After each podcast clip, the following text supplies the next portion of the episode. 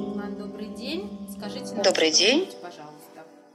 Меня зовут Светлана Бронникова, я клинический психолог и психотерапевт. Расскажите, пожалуйста, про себя. Как оказалось, что все героини, которых мы записываем, говорят про Светлану Бронникову? Как вы думаете? И это нужно у них спросить в первую Да, очередь, а не у меня. Как вы пришли э, к тому, что вы работаете с расстройством пищевого поведения больше, чем с чем-либо другим, если мы не ошибаемся? Э, Вы не ошибаетесь, но понять этого никто не может. Этот вопрос, который мне всегда задают, э, как я примерно половину, ну, чуть меньше половины, если честно, из своей 25-летней профессиональной практики занимаюсь э, расстройством пищевого поведения, как я дошла до жизни такой. Дело в том, что первую половину своей профессиональной практики, большую, да, я э, к расстройствам пищевого поведения никакого отношения не имела и их избегала. Я занималась э, разными формами девиантного поведения, то есть поведения, отклоняющегося от нормы. Я занималась вот, э, психическими феноменами, проблемами секс-работниц, э, и я довольно долго работала с людьми с химической зависимостью, с потребителями наркотиков, и в конце концов я э, несколько лет проработала в голландской мужской тюрьме с заключенными. И все это время меня интересовал один и тот же вопрос, почему люди делают это, что подталкивает их. Это не может быть случайностью. Почему очень большое количество женщин не идет заниматься проституцией, а вот это э, количество женщин все-таки идет. Почему люди совершают противоправные поступки, но не все. Есть люди, которые никогда в жизни этого не делают. И я искала ответ на вопрос, что заставляет людей э, делать неправильные вещи. В какой-то момент э, э, на какие-то вопросы я нашла ответы, на какие-то нет. Но в какой-то момент эта история закончилась тем, что я поняла, что я устала. Я думаю, что я пережила какую-то такую не- небольшую форму известного феномена такого выгорания, да, я устала от того, что я не могу э, спасти э, большое количество людей, не могу им помочь. И я э, уволилась с работы в пустоту абсолютно. Я не знала, что я буду делать.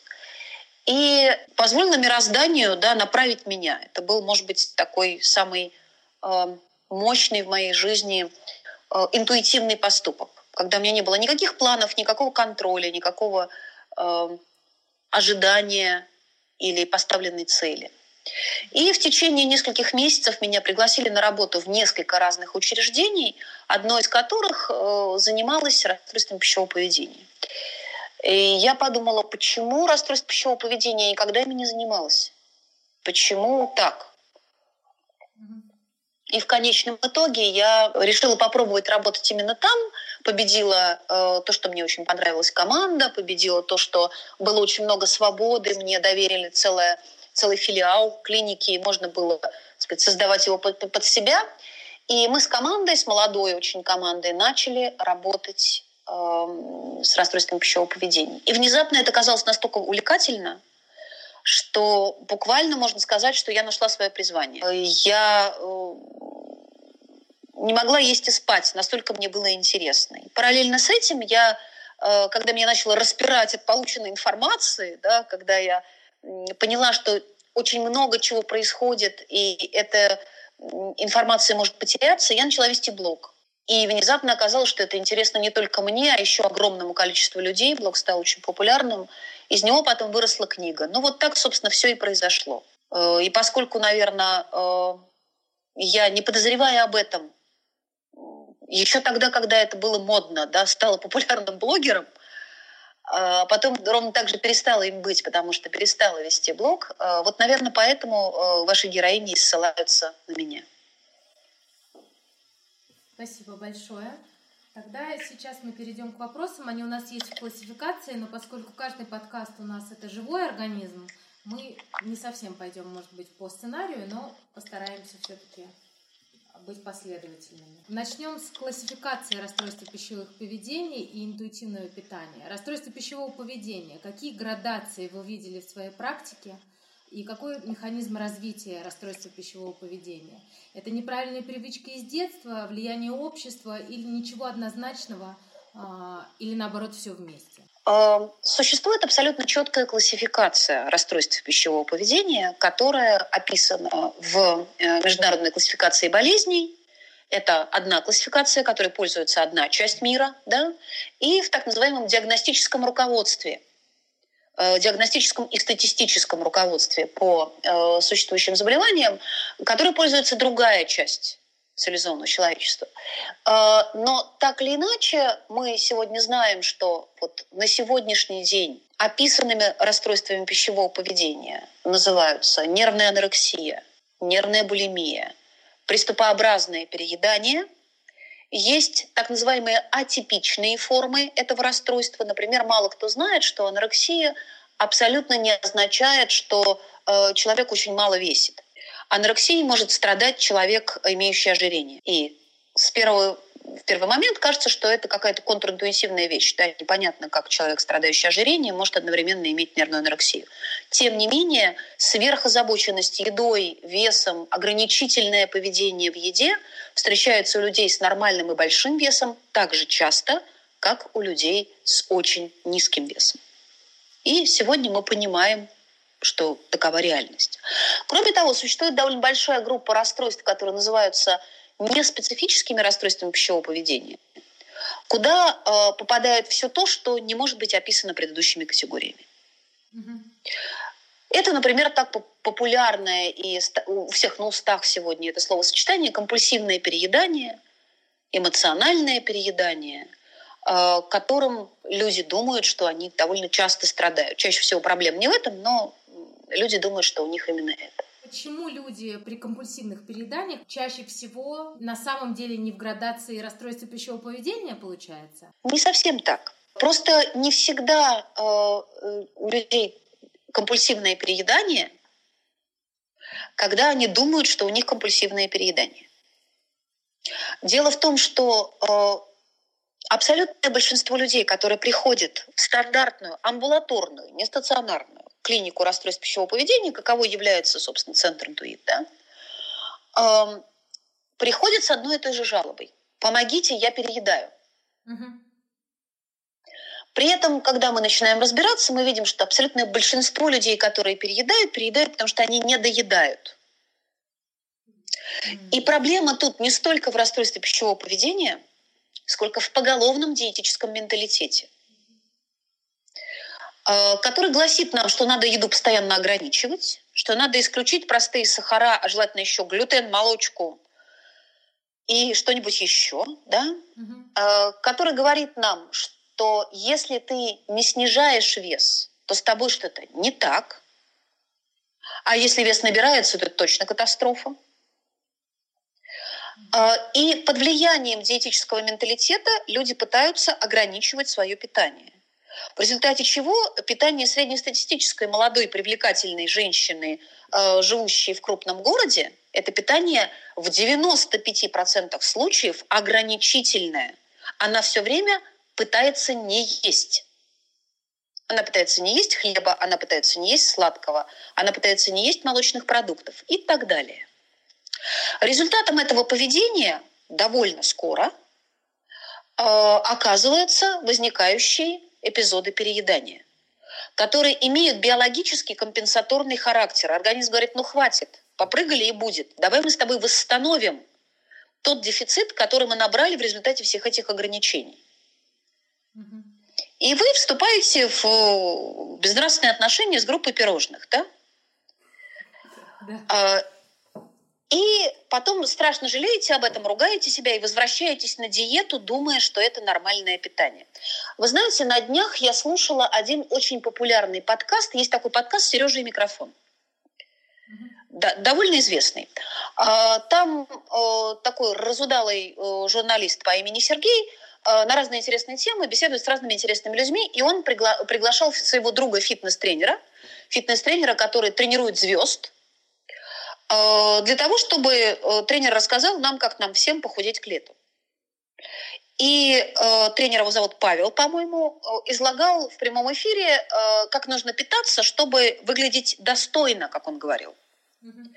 Так вот, с точки зрения Павла, для того, чтобы выглядеть достойно, нужно постоянно не доедать. Потому что все, что можно съесть вечером, это рыба и овощи.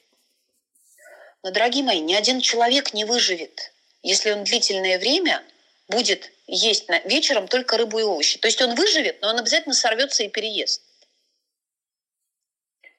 И вот с этой проблемой люди к нам приходят, но они видят только один хвост проблемы. Угу. Они видят тот хвост, который про переедание, и не видят хвост, который про недоедание. И это не компульсивное переедание вовсе, а это об, обычные проблемы ограничений. Как только мы восстанавливаем питание до нормального, э, приступы переедания волшебным образом проходят. То есть те самые в среднем, усредняя, я понимаю, что среднего нет, но я все-таки постараюсь, то, что вы говорили в вашей статье для афиши, вот те самые пять приемов пищи в день, они на самом деле чудодейственно могут повлиять на... Да. Угу. И люди именно это говорят, это какое-то чудо. Да нет никакого чуда, если вы будете есть достаточно, то вы не будете переедать, ибо организму это не нужно. Что тогда мы с вами называем настоящим компульсивным перееданием? Настоящим компульсивным перееданием мы называем такое пищевое поведение, когда э, человек э, немножко утрачивает контроль в отношении еды и начинает есть вне ощущения чувства голода, вне чувства голода. Просто потому, что он мимо проходил. А, компульсивное переедание – это состояние, когда человек все время таскает да, какую-то еду, хотя если его остановить и спросить, ты хочешь эту еду сейчас есть, ты голоден? Он скажет, да нет. На самом деле нет. При этом человек питается в целом полноценно, и эта еда сверх того, что э, он ест в обычные приемы пищи. Дружба с холодильником ночью, она бывает как я понимаю, из двух частей. От голода, когда ты не доел в течение дня, о чем мы говорили. А бывает ли она, когда у человека есть э, компульсивное переедание? Или это надо, или то, где мы идем целенаправленно к еде, это уже не компульсивное переедание? Давайте разделять, потому что визит ночью к холодильнику может быть симптомом отдельного расстройства пищевого поведения, которое называется синдром ночного питания. Это вариант приступообразного переедания, довольно сложный, потому что при нем всегда имеет место быть еще и нарушение сна. Человек э, не просыпается целиком, он находится в просоночном состоянии сознания, встает и, не, не совсем осознавая, что с ним происходит, идет к холодильнику. Там он съедает иногда довольно большие объемы пищи, После чего засыпает, возвращается в кровать и засыпает, и утром не вполне ясно помнит, что происходило. Вот это синдром ночного питания. Это расстройство пищевого поведения, которое э, имеет под собой, э, помимо остальных, еще и биологическую природу. А когда человек вечером начинает есть и не может остановиться, то это может быть следствием ограничений, э, которые человек накладывает на себя в течение дня, и это довольно часто бывает. Утром есть не хочется, в обед э, я святая, и я ем паровую рыбу с овощами и э, запиваю чистой э, слезой, mm-hmm. да, а после четырех часов начинается смутное беспокойство. И тогда я думаю, я полдня вела себя как святая, я практически э, умерла на кресте за диетические идеалы. Имею я право выпить кофе с конфетой? Я начинаю пить кофе с конфетой и понимаю, что не могу остановиться. Вторая конфета, третья, четвертая. Я думаю, но все равно уже я все испортила. Ладно. Я прихожу домой, отдыхаю, расслабляюсь, и тут весь этот голод, который мы выдерживали в течение дня, обрушивается на нас со всей своей большевистской прямотой, и мы идем и компенсируем. Проблема в том, что если мы где-то не доедаем, мы всегда переедаем с большим перебором. Угу. Потому что организм тут же в ужасе начинает запасать. На эволюционном уровне мозг продолжает бояться голодной смерти. Поэтому э, сказать, есть у человека расстройство пищевого поведения или нет, если он вечером путешествует к холодильнику шесть раз за вечер, вот так сходу невозможно. Нужно понять, что он делал до этого, что он ел до этого. И тут мы естественным образом переходим к вашему второму вопросу, потому что у расстройств пищевого поведения разные факторы происхождения. Это мультифакторное расстройство. Угу. Расстройство пищевого поведения. Э, во-первых, многие из них, э, как мы полагаем, имеют генетическую природу. Точно мы это знаем только про анорексию. Потому что благодаря исследованиям, которые были проведены в 2019 году, они были опубликованы, мы теперь точно знаем, что у больных нервной анорексией есть определенный локус в хромосоме, который отличает их от всех остальных людей. Они генетически особенные. Что это значит? Это не значит, что рождаются люди, которые обречены на анорексию. Это значит, что рождаются люди, у которых есть предрасположенность. Ровно так же вы можете родиться с предрасположенностью к сахарному диабету, к сердечно-сосудистым заболеваниям, к раку, например. Это ровно та же самая генетическая уязвимость, которая может сыграть, а может не сыграть в зависимости от обстоятельств. Мы хорошо понимаем, что э, на развитие э, расстройств пищевого поведения большое влияние оказывает воспитание вообще стиль питания в семье. В первую очередь это пищевые ограничения. Если у ребенка в детстве были какие-то пищевые ограничения, это не обязательно диета по э, каким-то показаниям эстетическим. Это может быть медицинская диета из-за аллергии, да? Нельзя сладкого, нельзя красных фруктов. Это может быть диета из-за каких-то желудочно-кишечных э, заболеваний. Это может быть, в конце концов, тот период пищевого дефицита, который пережили все люди моего поколения в э, раннем возрасте, в юношеском и детском возрасте. То такие люди оказываются э, существенно более склонны к развитию нервной булимии и приступообразного переедания. И мы можем сегодня точно сказать, что в развитии любого расстройства пищевого поведения триггером является диета. Это действительно такой очень ну, вот, несчастный да, случай, когда э, у ребенка сильная реакция. Угу. К счастью, так бывает не всегда, и в большинстве случаев мы можем порекомендовать найти предельно допустимую дозу. Да? Угу. Вот ребенок реагирует на определенный продукт, но сколько-то этого продукта ему съесть да, можно. Угу. И тогда мы обучаем э, родителей, и, соответственно, родители обучают ребенка приемам осознанного питания.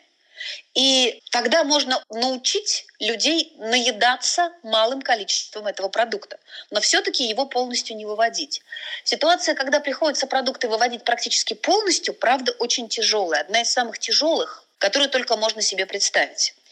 И путь, который здесь важно выбрать, это путь, когда мы не можем позволить ребенку разрушать свое здоровье. Да? Он сам не захочет, ему плохо.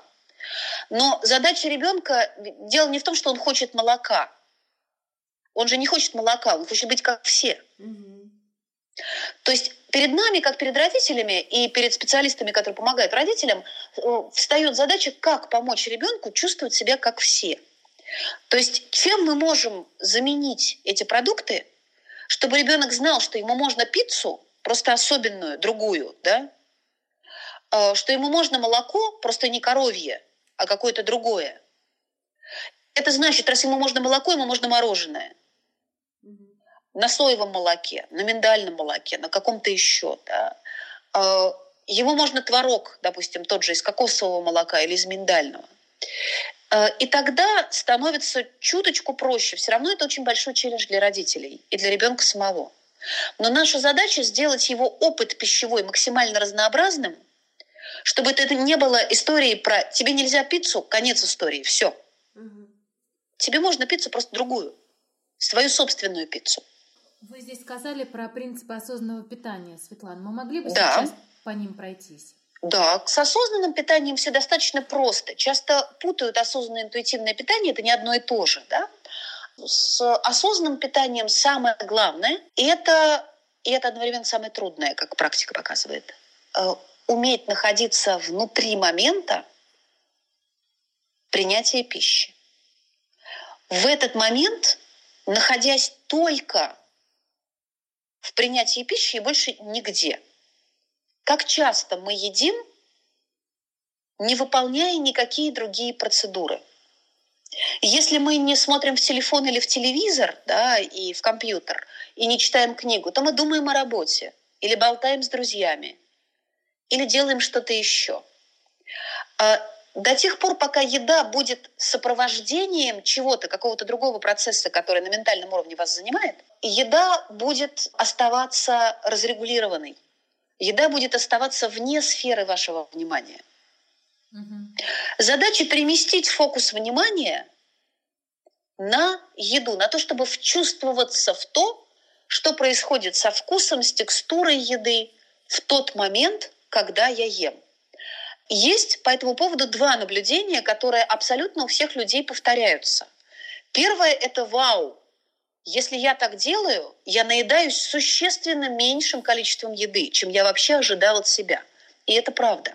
Как только мы начинаем питаться осознанно, мы оказываемся способны съесть существенно меньше, чем мы от себя ожидали. И это открытие очень окрыляет многих людей. И это открытие подсказывает нам, что мы едим неосознанно и постоянно переедаем по чуть-чуть. Второе открытие менее приятное. А, когда человек начинает это практиковать, он вдруг обнаруживает, как сложно постоянно находиться в фокусе внимания, когда ты ешь. Что ты хочешь отдохнуть, ты хочешь отвлечься, ты хочешь включить сериал, ты хочешь поболтать с семьей. Ты не хочешь думать про то, какой вкус у тебя сейчас и какой уровень насыщения тобой сейчас достигнут. Потому что еда у нас ассоциируется с приятно проведенным временем, с отдыхом, с расслаблением, с удовольствием.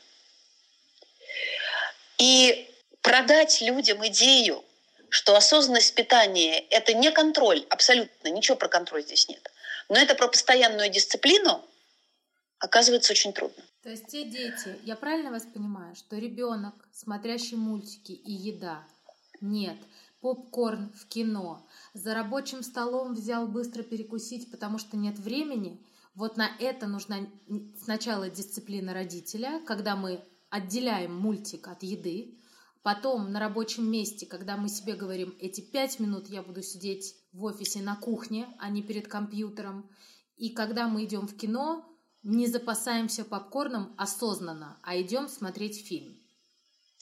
Совершенно верно. В этом трудность, потому что же все едят попкорн, и это часть культуры. Да. И очень трудно объяснить ребенку, почему он не, не может есть попкорн, когда все его едят.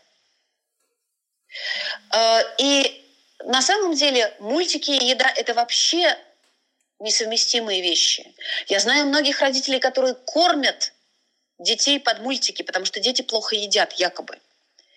И это огромная проблема, потому что таким образом вы буквально выращиваете себе компульсивного едока, человека, который будет забрасывать в себя еду, не думая о том, что же он ест, не чувствуя вкуса, не помня о том, что он проходил мимо и схватил какую-то еду.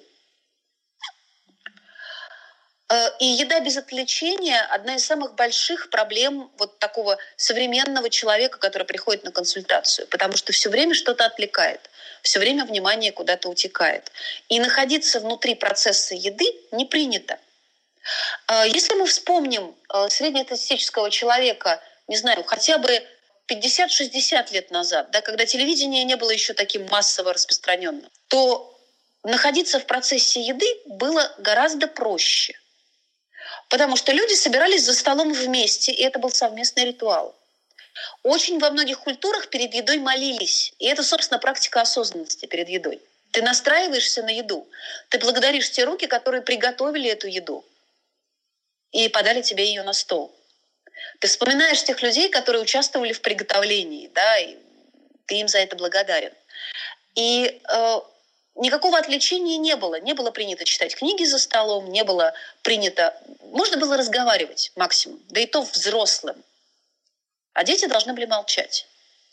И, как ни странно, это э, довольно э, хорошая практика осознанности и довольно хорошая дисциплина для еды без отвлечения. Как понять, у человека расстройство пищевого поведения или не оно?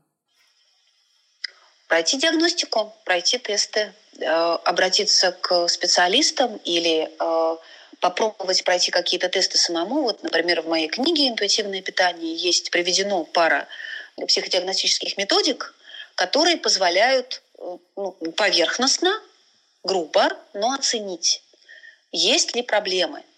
Но на самом деле мы почти всегда знаем. Точно так же, как нельзя быть чуть-чуть беременной, да? Ты либо беременна, либо не беременна. А, точно так же, как если ты сомневаешься, любишь ты человека или нет, значит не любовь. Угу. Ровно так же с расстройством пищевого поведения. А, обычно люди всегда знают, потому что а, если расстройство пищевого поведения есть, то это характеризуется не какими-то специфическими симптомами. Симптомы любого расстройства пищевого поведения всегда едины. Это сверхценность веса, формы тела и любые действия, которые связаны с постоянной оценкой и контролем веса и формы тела. На весах, по одежде, диетические ограничения, контроль за питанием, сколько я ем, правильно ли я ем, чистое ли у меня питание, достаточно ли оно, э, не, не несет ли оно риска каких-то заболеваний, да, достаточно ли оно э, безопасное для меня. Э, вот если человек замечает, что он может не пойти на вечеринку, потому что там будет неправильная еда, и он не удержится, и лучше я не пойду. Что он боится пропускать тренировку, хотя друг или подруга позвала в кино. Что самым главным при поездке в путешествие будет вопрос, что и где я буду есть, так, чтобы не выйти из своего плана питания. Скорее всего, мы имеем дело с расстройством пищевого поведения. Ровно так же, если мы видим, это обратная ситуация, да, э, что вопросы питания, э, в вопросах питания человек абсолютно потерял контроль, он его утратил. Uh-huh. Он не может представить себе заранее, сколько он съест, когда он садится за еду. Потому что он может просто не смочь остановиться. Когда мы видим, что человек считает, что он обязан прибегать к каким-то методам компенсации, а именно вызывание рвоты, прием слабительных, прием мочегонных средств или каких-то диетических таблеток, изматывающие тренировки, вот это бесконечное съела печеньку, должна ее отработать. Если я съела сегодня на столько-то калорий больше, если я съела сегодня пирожное, значит, я должна увеличить физическую нагрузку. Это не что иное, как булимия. Это компенсация. К сожалению, опять-таки, я подчеркиваю, что в нашей культуре э, поведение, нарушенное пищевое поведение нормализовано. В нашей культуре люди с расстроенным пищевым поведением учат людей с здоровым пищевым поведением как питаться. Фитнес-тренеры, фитнес-инфлюенсеры, блогеры здорового образа жизни, те самые люди, которые говорят нам, сколько калорий нам есть, или какой состав еды должен быть, как питаться правильно? В огромном большинстве своем это люди с нарушенным пищевым поведением, которые учат нас ограничениям. И в конце концов, если я начинаю, начинаю подсчитывать, взвешивать, наблюдать пристально, все остальные сферы жизни делаются для меня неинтересны. Отношения, господи, какие отношения, о чем вы, мне не до этого. Учеба, карьера, работа, ну, сейчас это не самое главное. Самое главное – это сколько килограмм я вешу и в какой размер я влезаю. И как вы видите, этой категории, этим признакам соответствует очень большое количество женщин, довольно большое количество мужчин. А голодовка? Мы же знаем, что э, голодание очень полезно. Говорят, да, что если мы хотим э, быть здоровыми, то лучше быть в меньшем весе, да, нежели в большем. Голодание во многих религиях и, и, и культурах. А голодание это как э, как способ э, излечения? Погодите, давайте начнем с того, что голодание издавна веками применяется в религиозной практике. Во всех религиях есть пост и воздержание, но не как метод сделать что-то с телом, а как способ сделать что-то с сознанием. Да.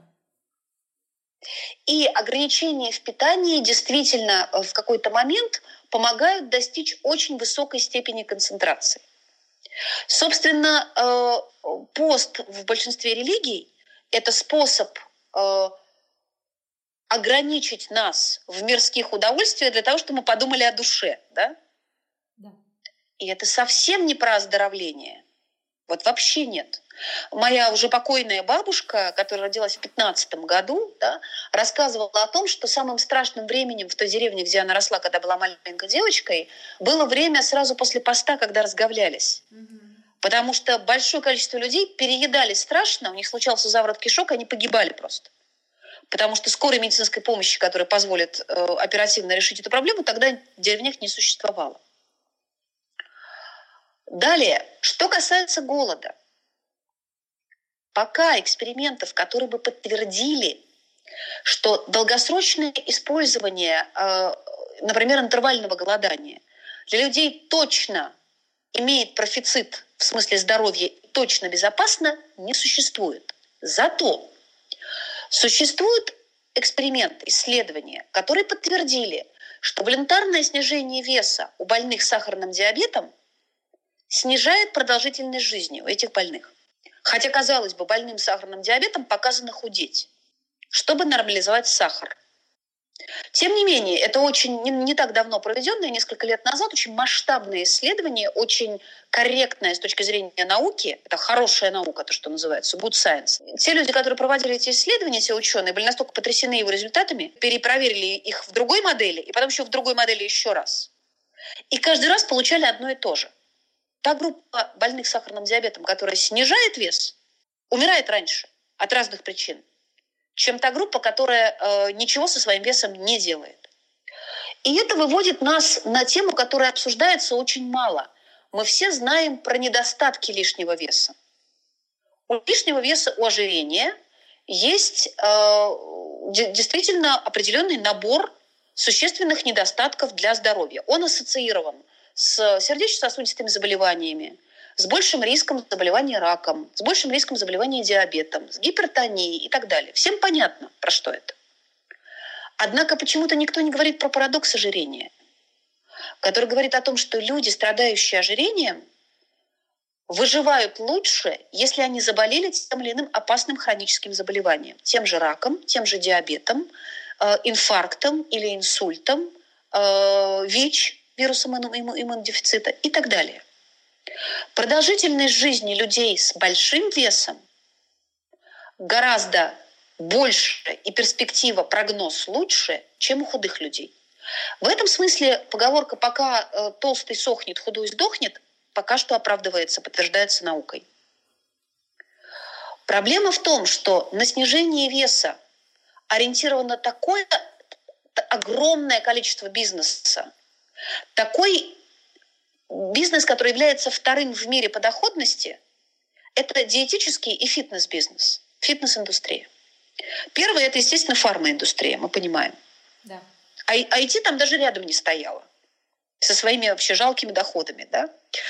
А, диетическая и фитнес-индустрия заинтересована в том, чтобы мы знали про недостатки лишнего веса и ничего не знали о том, что у лишнего веса, похоже, есть и бенефиты для здоровья. И э, когда девушка с весом 59 килограмм приходит в клинику к нам и говорит, что э, «Здравствуйте, у меня лишний вес, мне бы похудеть», понимаете, но это, это не тот лишний вес, о котором мы говорим. Ну, Потому а, что, извините, да. пожалуйста, а что такое лишний вес, когда мы говорим, что здесь уже нужно худеть? Тогда давайте просто мы тогда скажем, что такое здоровый лишний вес и что такое нездоровый лишний вес. Или нет такой и классификации? Есть такая классификация, потому что были проведены очень интересные исследования, опять-таки, которые э, показали нам, взяли очень большую группу людей с диагнозом ожирения. Большую-большую-большую выборку, много тысяч человек. И замеряли их метаболическое здоровье. И было обнаружено, что выборка разделяется примерно пополам. Около 48% людей с диагнозом ожирения абсолютно здоровы метаболически. Это значит, у них нет высокого давления. У них нет повышенного уровня триглицеридов в крови. Это плохой показатель. У них нет э, повышенного уровня плохого холестерина в крови. Это еще один беспокоящий показатель. У них э, нормальный сахар. У них все хорошо. А у 52% людей с диагнозом ожирения такие метаболические нарушения есть. То есть есть метаболически здоровое ожирение и метаболически нездоровое ожирение. Хорошо сказали ученые. Давайте мы тогда проверим, а что происходит с обычными людьми, которых мы называем худыми, да, то есть со стройными людьми, с людьми с нормальным весом. Взяли большую выборку людей с нормальным весом и замерили их метаболическое здоровье. И обнаружили э, совершенно неожиданное, что, оказывается, треть людей с нормальным весом имеет те же самые метаболические проблемы, что и люди с ожирением. На какой мысли, на какой вывод это нас с вами э, наводит? На очень простой. Дело не в весе. Есть какие-то другие факторы, которые мы э, привычно заменяем на фактор веса, которые отвечают за метаболическое здоровье. Можно быть человеком в большом весе метаболически здоровым, можно быть более здоровым, чем человек худой и метаболически нездоровый. Проблема в том, что люди с нормальным весом чаще всего не проверяют ни сахар, ни триглицериды, ни холестерин низкой плотности, так называемый плохой холестерин. Там, и даже врачи им не говорят этого делать, потому что мы привыкли, что все завязано на вес. Поэтому состояние, в котором нужно гарантированно худеть, это состояние, в котором лично тебе твой вес мешает двигаться. И то стоит это делать не с помощью, собственно, прямых мер, направленных на похудение, потому что, опять-таки, из данных исследований мы знаем, что 95% попыток снизить вес заканчиваются тем, что вес возвращается. У многих людей возвращается с прибытком, как это, килограммы возвращаются и приводят с собой друзей, да, и э, все это происходит в диапазоне э, от 1 до 3 максимум 5 лет после завершения диеты. Что позволило ученым сделать вывод, что на сегодняшний день не существует диетической системы, которой нормальный человек мог бы выдержать. Есть 5% людей, которые выдерживают, худеют, ничем не заболевают, никакими расстройствами пищевого поведения. Это те самые женщины, которых мы называем ведьмами, но мы с вами впадаем в ошибку выжившего, когда мы наблюдаем этих людей, которые пишут о своих успехах где-нибудь в Фейсбуке, в интернете, и говорят, посмотрите на меня, если я смогла, значит, ты, ты сможешь. Самое ужасное, что эти э, похудевшие люди э, очень часто решают, что они могут обучать других, как им худеть. И э, это не так, потому что либо вес поддерживается естественным путем, и твоя заслуга в этом минимальна, ты просто таким родился. Либо у тебя расстройство пищевого поведения, и ты просто скрываешь, что на самом деле ты компенсируешь или серьезно ограничиваешься. Довольно большой поток людей, которых мне, с которыми мне приходится иметь дело в рамках э, лечения расстройств пищевого поведения, это фитнес-тренеры, фитнес-блогеры, люди с образованием диетолога и нутрициолога, как ни странно. Ну да, это такая, назовем это кармической неудачей. А скажите, пожалуйста, вот я заметила, что те самые ведьмы, мои подружки, а после того, как я прочитала ваше большое интервью на афише, я поняла, что они совсем и не ведьмы, а они интуиты, потому что эти все самые мои подружки, даже заказывая бургеры и все что угодно, съедают ровно столько, сколько могут, и при этом действительно много раз, но э, часто, но мало в день едят. Делают это абсолютно неосознанно. А я правильно понимаю, что все-таки большинство этих ведьм совершенно случайно, сами того не подозревая, интуитивно питаются? Вообще мы все способны интуитивно питаться, если у нас с рождения не портить врожденные настройки. Любой ребенок, он не только интуитивно питается, да, младенец, который ест э, грудное молоко по э, требованию, это младенец, который питается интуитивно. Он захотел есть, он закряхтел, завозился, мама тут же откликнулась на это, тут же дала ему грудь, он поел, успокоился, э, спит или, или гуляет дальше. Да? Mm-hmm. Вот оно, интуитивное питание, как оно есть. Дальше мы обнаруживаем, что нам в нашей обычной жизни неудобно жить, питаясь интуитивно. Потому что э, лучше все-таки нам э, питаться по какому-то расписанию, потому что иначе мама вынуждена весь день стоять у плиты. И мы начинаем пытаться засунуть ребенка в какие-то рамки. И чем эти рамки меньше ему подходят, тем больше вероятности, что его настройки будут сбиты, и он вырастет э, неинтуитивным едоком. Но кому-то везет, и кто-то оказывается очень упрямым или очень здоровым, или у него очень внимательные, чуткие родители. Эти естественные настройки не сбиты, и человек ест по потребности. Если человек ест по потребности, то он находится в стабильном весе и не поправляется. Мы можем с вами здесь тогда развить тему интуитивного питания? Я понимаю, что она слишком обширна, потому что фактически всем надо взять и почитать вашу книгу. Что такое интуитивное питание? Интуитивное питание – это когда ты питаешься, э, когда ты ешь по голоду, то есть ешь, когда ты голоден. Когда ты останавливаешься, когда ты сыт, и ты используешь еду только для того, чтобы насытить голод, а не для решения эмоциональных проблем. Вот эти три базовые принципа, если вы э, это делаете, то вы питаетесь интуитивно. В современном мире без психолога, э, э, в современном мире чаще всего это помогает совместно с работой психолога или не обязательно? А, бывает по-разному. Кому-то удается справиться, кому-то нет. А, здесь невозможно ничего предсказать, потому что э, все-таки э, очень важно, на каком уровне нарушено пищевое поведение, насколько глубоко оно нарушено. К сожалению, та тенденция, которую я вижу в России, она сильно отличается от европейской тенденции, где при любой э, неполадке все-таки идут к специалисту. Да? Э, я вижу тенденцию справляться самостоятельно. Люди бесконечно читают какие-то блоги, книжки и бьются там, где работа специалиста помогла бы быстрее и с меньшими потерями.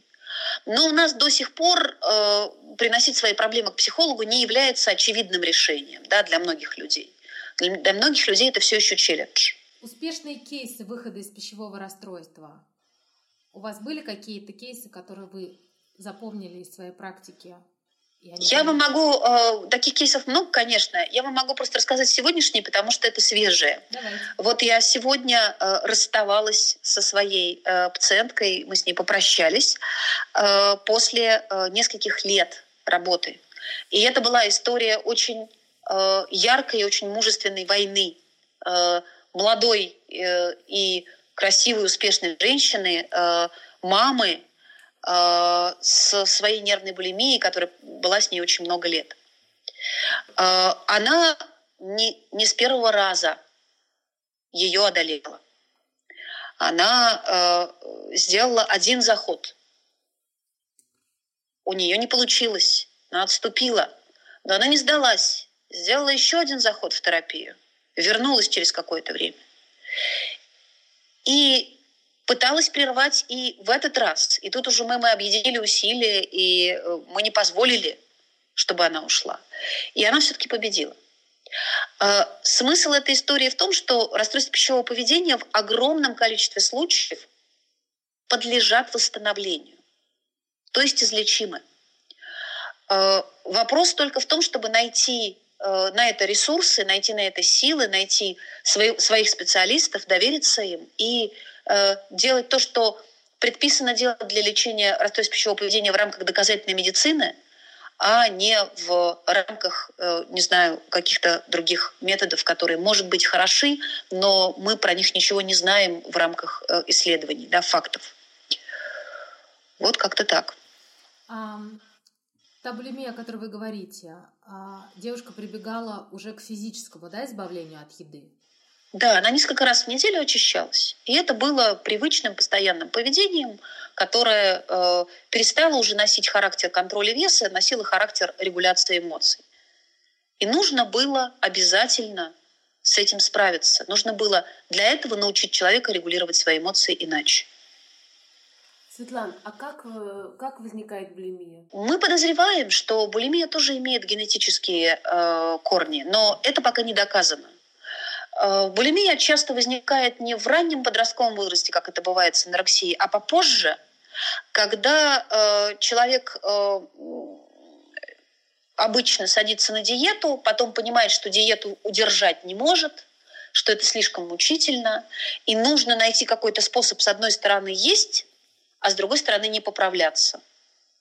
И тут он нащупывает, или кто-то ему подсказывает, бывает и такое, что есть такой замечательный способ. Можно просто вызвать рвоту после еды. Ты и поел, и получил удовольствие, и при этом э, избавился вроде бы от э, тех калорий, которые были э, в еде. На самом деле это не так, потому что переваривание пищи начинается э, раньше, чем она достигнет даже желудка. Но тем не менее. А через некоторое время оказывается, что от этого уже сложно избавиться. Возникает специфическая зависимость от приступа. А, я правильно понимаю, что на физическом уровне это очень плохо для организма? Да, это очень разрушительно, так же, как и анорексия, потому что разрушаются зубы, разрушается желудочно-кишечный тракт, потому что кислота постоянно выбрасывается желудочная из э, желудка в пищевод и дальше. Да? Обычно отекают лимфатические узлы, такое характерно опухшее лицо появляется.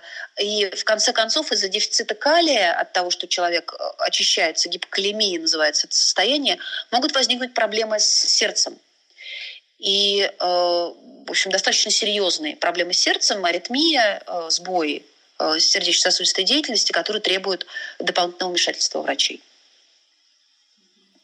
А, мы еще с вами затронули такую тему, когда завтрак я молодец, обед я еще больше умница, а потом конфета и весь день испорчен. Это поведение, я думаю, большинства девушек, это мое в том числе поведение, когда я съела одну конфету и говорю себе все, я испоганила себе абсолютно весь день, теперь уже раньше мне вообще казалось, что больше, чем... Если я съем больше трех тысяч калорий в день, то какая уже разница, три тысячи или десять тысяч? И уже пошла душа в рай. То есть ты уже ешь так, что ты уже не можешь дышать, и думаешь, ну все, вот с завтрашнего дня, поскольку я вот сейчас решила, что я сегодня себе день порчу, с завтрашнего дня я точно буду молодцом. И вот этот завтрашний день может длиться в течение полугода, и твой набор веса может достигнуть 10 килограмм. И вот часто ли вы встречаете это в практике? Постоянно. А, и что же, сейчас будет самый непрофессиональный вопрос, но вы уж меня простите. И что же с этим делать-то? обращаться к специалисту, потому что когда вы э, говорите о таком э, симптоме, это говорит о том, что нарушена когнитивная связь, мыслительная связь между питанием и весом. В голове есть установка, что если я съел одну конфету, я поправлюсь на 5 килограмм сразу. Это неправда. Если вы съедите одну, две или даже три конфеты, вы не отравитесь и не умрете, не сократите себе жизнь на 5 лет и не поправитесь на 5 килограмм. Вы просто съели конфету которая вашим метаболизмом прекрасно переработается, если вы не питаетесь ограничительно, так что вы даже ее не заметите потом. И это касается, в принципе, практически любой еды. Но когда эта когнитивная связь сломана, то ужас перед одной конфетой настолько силен, что ты думаешь, ага, сгорел сарай, горей хата. Если я уже съела одну конфету и день испорчен, я имею право хотя бы получить удовольствие и съем весь пакет. Угу. Когда человек в рамках э, психотерапии э, пищевого поведения ежедневно наблюдает, что он ест конфеты или пирожные, или другие запрещенные с его точки зрения продукты, и с его весом ничего не происходит, тогда эта когнитивная связь понемножку восстанавливается. Но ваш сетпоинт, то есть тот вес, к которому вы генетически приговорены, может отличаться от того эстетически приятного вам веса, который вы хотите иметь.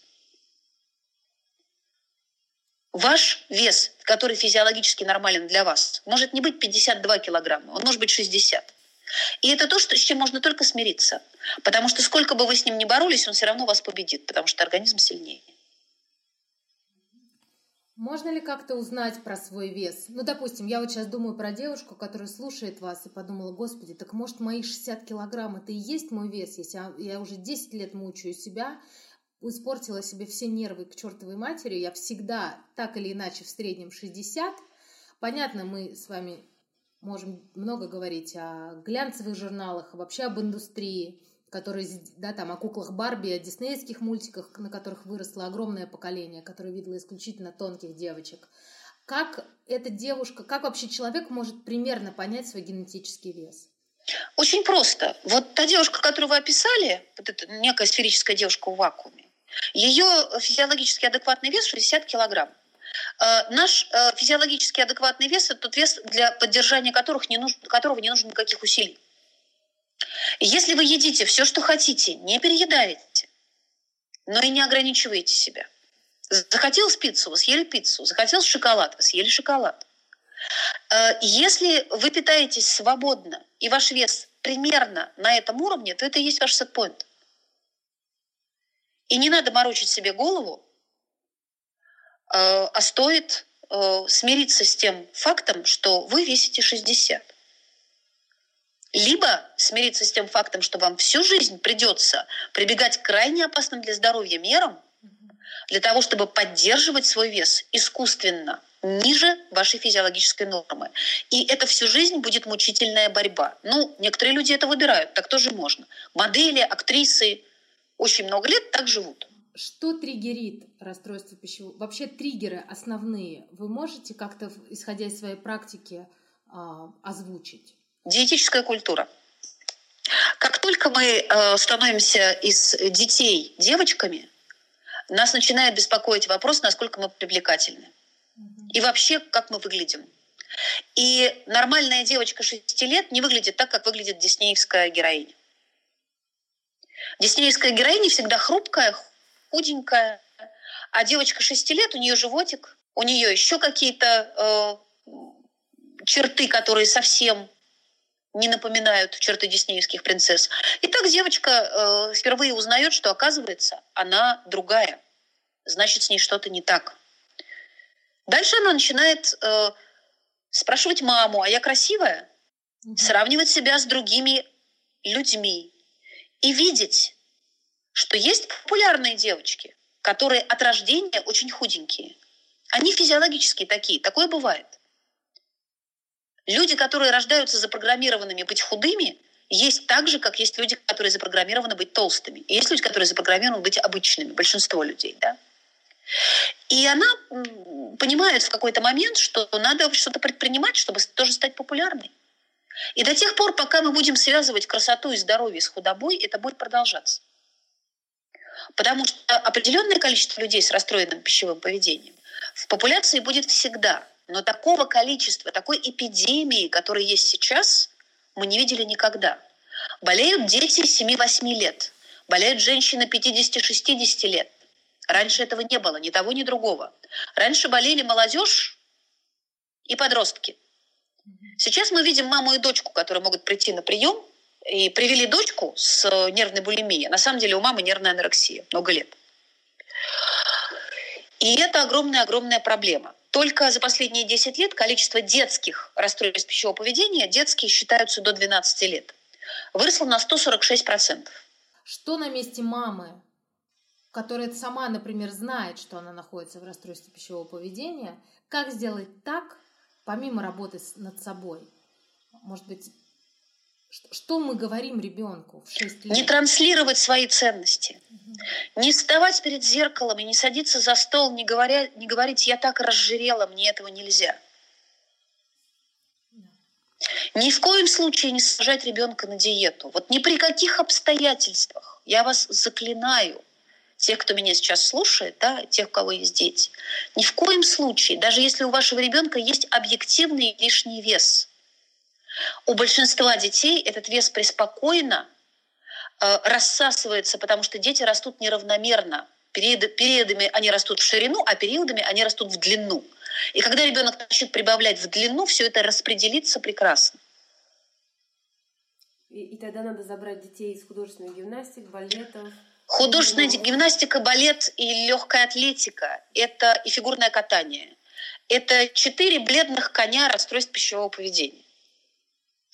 Потому что огромный поток девочек оттуда, еще танцы, разные разного рода хореография, да, э, где неадекватные тренеры, нацеленные на результаты, а не на здоровье детей, говорят, тебе надо худеть либо искать секцию, в которой можно заниматься для себя, а не для того, чтобы быть олимпийским резервом. Светлана, знаете, у нас есть вопрос от подписчицы. У нее двое сыновей. А один сын абсолютно не парится по поводу еды, ему все равно, он очень спокойный, в своем весе держится, а второй сын помешан, хочет все время есть, все время ему не хватает, э, очень полный, а, комплексует по поводу веса. То есть вот одна и та же семья, две абсолютно разные истории. Действительно так бывает. Где-то эта генетическая программа сыграла, где-то нет. Но если речь идет про мальчика, да. то я бы в первую очередь исключила бы наличие у мальчика синдрома гиперактивности дефицитом внимания. Потому что именно гиперактивные мальчики чаще всего переедают. Кроме того, помимо этого, помимо исключения этого расстройства, я бы посмотрела на то, вообще как в семье едят, хватает ли ему, нет ли конкуренции пищевой. Такое тоже бывает. что а дальше... Поясните, что значит э, пищевая конкуренция? Это значит, что есть ограниченное количество каких-то продуктов, mm. которые семья либо не может себе позволить покупать, либо покупает, потому что боится, что дети поправятся. К сожалению, мы чаще всего сталкиваемся, что полные дети, они не просто так полные, что как только они начали полнеть, их тут же стали ограничивать. И стали говорить, а вот Машеньке конфету нельзя, всем можно, Машеньке нельзя. Потому что Машенька у нас толстая.